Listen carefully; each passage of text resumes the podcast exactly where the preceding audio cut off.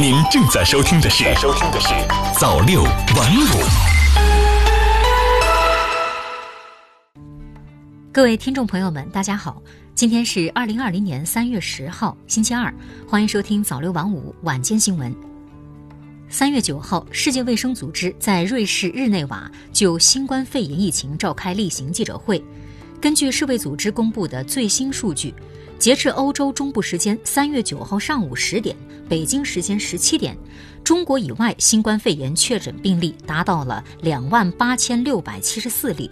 死亡病例达到六百八十六例，全球范围内新冠肺炎确诊病例比前一日增加三千九百九十四例，达到十万九千五百七十八例；死亡病例比前一日增加二百二十五例，为三千八百零九例。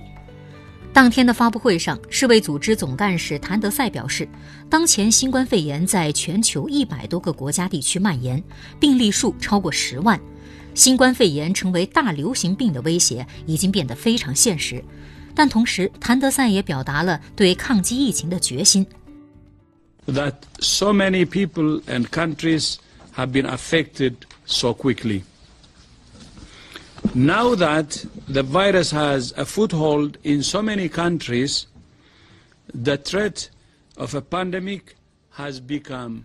谭德赛说。 如此之多的人民和国家都受到影响。现在新冠病毒已在多个国家传播开来，新冠肺炎疫情成为大流行的威胁已经变得非常现实。但这将是历史上第一个可以控制的大流行病。最根本的是，我们不会任由病毒摆布。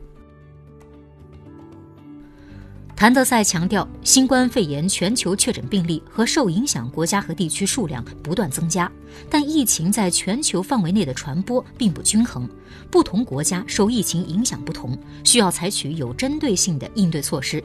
现在要做的不是在遏制和减缓疫情传播中二选一，而是需要遏制和减缓同时进行。Of the eighty thousand reported cases in China. More than 70% have recovered and have been discharged. So the message here is, even if we call it a 谭德赛说，在中国报告的八万例病例中，超过百分之七十的患者已经康复并出院。所以，即使我们宣布新冠肺炎疫情为大流行，我们仍然可以遏制它，只是时间问题。谭德赛呼吁所有国家采取综合战略控制疫情。他表示，那些继续发现和检测病例并追踪其接触者的国家，不仅保护本国人民，还能帮助遏制疫情在其他国家和全球的传播。根据具体情况，出现社区传播的国家和地区，可以考虑关闭学校、取消大规模集会，以及采取其他措施来减少接触。目前已经有多个国家采取果断措施，避免疫情进一步扩散。意大利总理孔特九号晚宣布，因为新冠疫情严峻，意大利全境实施人员流动紧急管控。从十号开始，如非工作或健康需要，禁止人员跨区域流动。意大利全国学校继续停课至四月三号，同时暂停体育赛事和活动。美国批准载有来自五十四个国家和地区的逾三千五百人的至尊公主号游轮正式停靠在加州奥克兰港。船上的确诊病人将在加州的医疗机构接受治疗，未出现症状的加州居民将在加州进行隔离观察，非加州居民将被带往其他州进行隔离观察。一千一百名船员将在船上进行隔离治疗。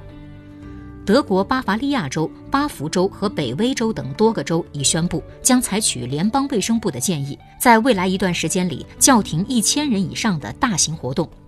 法国文化部长雷斯特九号确认感染新冠病毒，为法国首位中招的部长级高官。九号起，法国疫情严重的瓦茨省和上莱茵省的中小学、幼儿园、托儿所开始停课，预计三十万学生将受到影响。此外，同样受疫情影响严重的伊朗宣布，伊朗最高领袖哈梅内伊将取消新年致辞。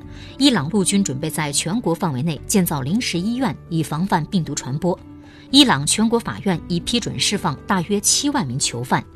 日本方面，日本政府九号基本决定，关于围绕新冠肺炎疫情的应对，拟最快十号通过内阁会议将其指定为历史性紧急事态。目前，北海道发布了紧急事态宣言，并出台了多项措施。日本政府也要求停止举办大型活动等。目前，中国、阿塞拜疆、韩国、沙特阿拉伯等国已向世卫组织捐款，世卫组织已募集近三亿美元用于抗击新冠肺炎，已把个人防护用品送至五十七个国家地区。接下来还会再为二十八个国家地区送去个人防护用品，并计划将实验室用品送至一百二十个国家地区。谭德赛表示，在病例最多的四个国家中，中国的疫情得到控制，韩国报告的新增病例已有所减少，都证明了扭转这种病毒的发展趋势绝不会太晚。要点是绝不放弃。谭德赛说：“面对疫情的共同威胁，希望各国能够团结一致，守望相助，共克时艰，让希望成为战胜恐惧的法宝。”好的，以上就是今天早六晚五晚间新闻的全部内容了。感谢您的收听，咱们明天再见。早六晚五，新华媒体创意工厂诚意出品。